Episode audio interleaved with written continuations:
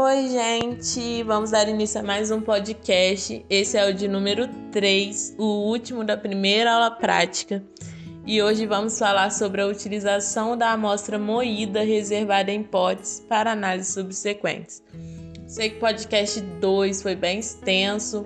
Esse eu prometo que vai ser mais curtinho, porque é mais sobre uma dúvida que surge assim na cabeça de vocês e esse é para ajudar assim nessas dúvidas que podem surgir. Bom, a etapa de pré-secagem de um alimento é de grande importância, uma vez que a preservação do alimento depende do teor de umidade presente no material. É, no alimento, a gente pode encontrar água de três formas: livre, água de estrutura e água de constituição. A água livre é que constitui a maior fração de água existente nos alimentos. Como o próprio nome diz, é aquela que não está ligada a nenhuma estrutura molecular dentro da célula, fazendo com que ela seja relativamente fácil de ser eliminada. As demais formas de água existentes nas forrageiras e nos concentrados são denominadas estrutural e de constituição elas não apresentam valores no aspecto prático em, ra em razão dos baixos teores com que estão presentes. Bom, é, a essa altura, nós já sabemos que os alimentos podem estar enquadrados em diversas categorias de acordo com a sua umidade. Quando um alimento possui o teor de matéria seca acima de 85%, ele não passará pela pré-secagem, lembro? Então, ele irá direto para a moagem de 1 milímetro e armazenamento em potes. A determinação da matéria seca é o ponto de partida de análise dos alimentos. Esse valor será determinado pela ASE, amostra seca em estufa 105 graus. Após essa análise, as próximas deverão ser corrigidas na base da matéria seca, onde será utilizado esse valor da ASE.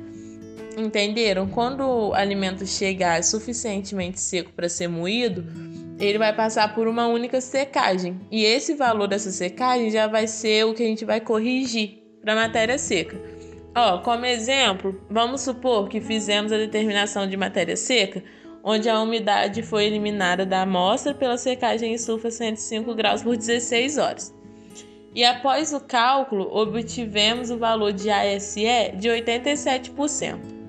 Então, os valores de proteína bruta, extrato etéreo, é, energia bruta, matéria mineral, FDN, FDA desse material deverá ser corrigido para esse valor de ASE. Então vamos lá. Pega aí um papel, caneta, calculadora. Vamos agir, né?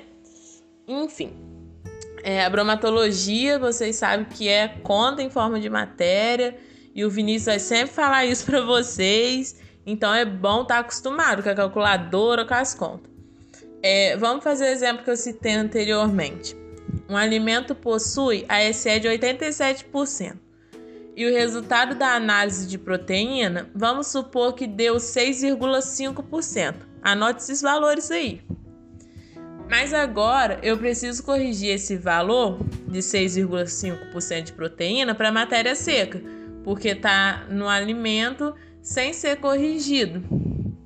Assim, a gente pega o 6,5 e divide por 0,87, que antes estava em porcentagem, e aí chegamos no valor de 7,47% de proteína bruta.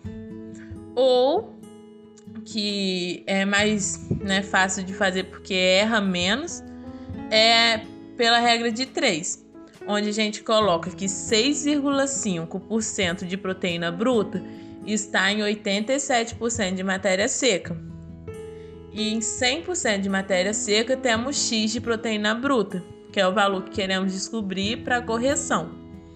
Executando a regra de 3, teremos 87 vezes x e 6,5 vezes 100. Estão acompanhando? Que vai resultar o quê? Quando você vai montar ali a equação, vai ficar 650 dividido por 87. Logo, x será igual a 7,47 proteína bruta, igual o valor que a gente achou dividindo o valor de proteína bruta pelo valor de matéria seca em porcentagem. Então tem essas duas formas. Bom, é, passando essa conta aí, vamos, vamos continuar o assunto do podcast. É, quando falamos de amostras com alto teor de umidade, ao passar pela pré-secagem corretamente, obtemos o valor de ASA. Agora a gente já está falando em, em outro tipo de amostra, né? Vocês perceberam que fala de pré-secagem, da SA, enfim. É, depois de passar por esse processo de pré-secagem, a amostra fica com aproximadamente 90% de matéria seca, podendo aí ser moída facilmente na maioria dos moinhos.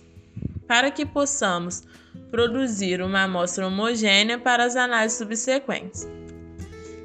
Depois dessa pré-secagem, faremos a secagem definitiva em estufa a 105 graus, que é onde obteremos o valor de ASE já que essa amostra pré-seca armazenada em potes ainda possui uma umidade residual.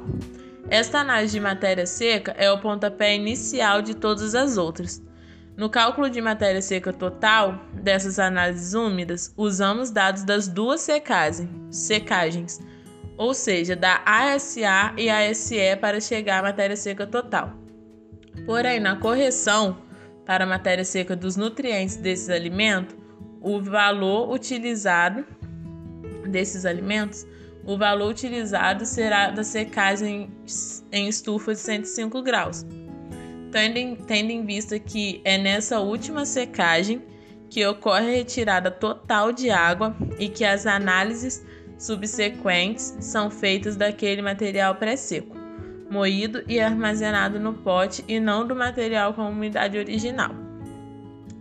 Já quando falamos de amostras com baixo teor de umidade, ou seja, amostras que chegam suficientemente secas para serem moídas e serem levadas à estufa com temperatura de 105 graus, o teor de ASE é igual de matéria seca total, igual a gente fez no exemplo da conta. Bom, esse foi o podcast 3, o último da primeira aula prática. Muito obrigada pela atenção. Sou Ariadne, sua monitora bons estudos e conte comigo, galera!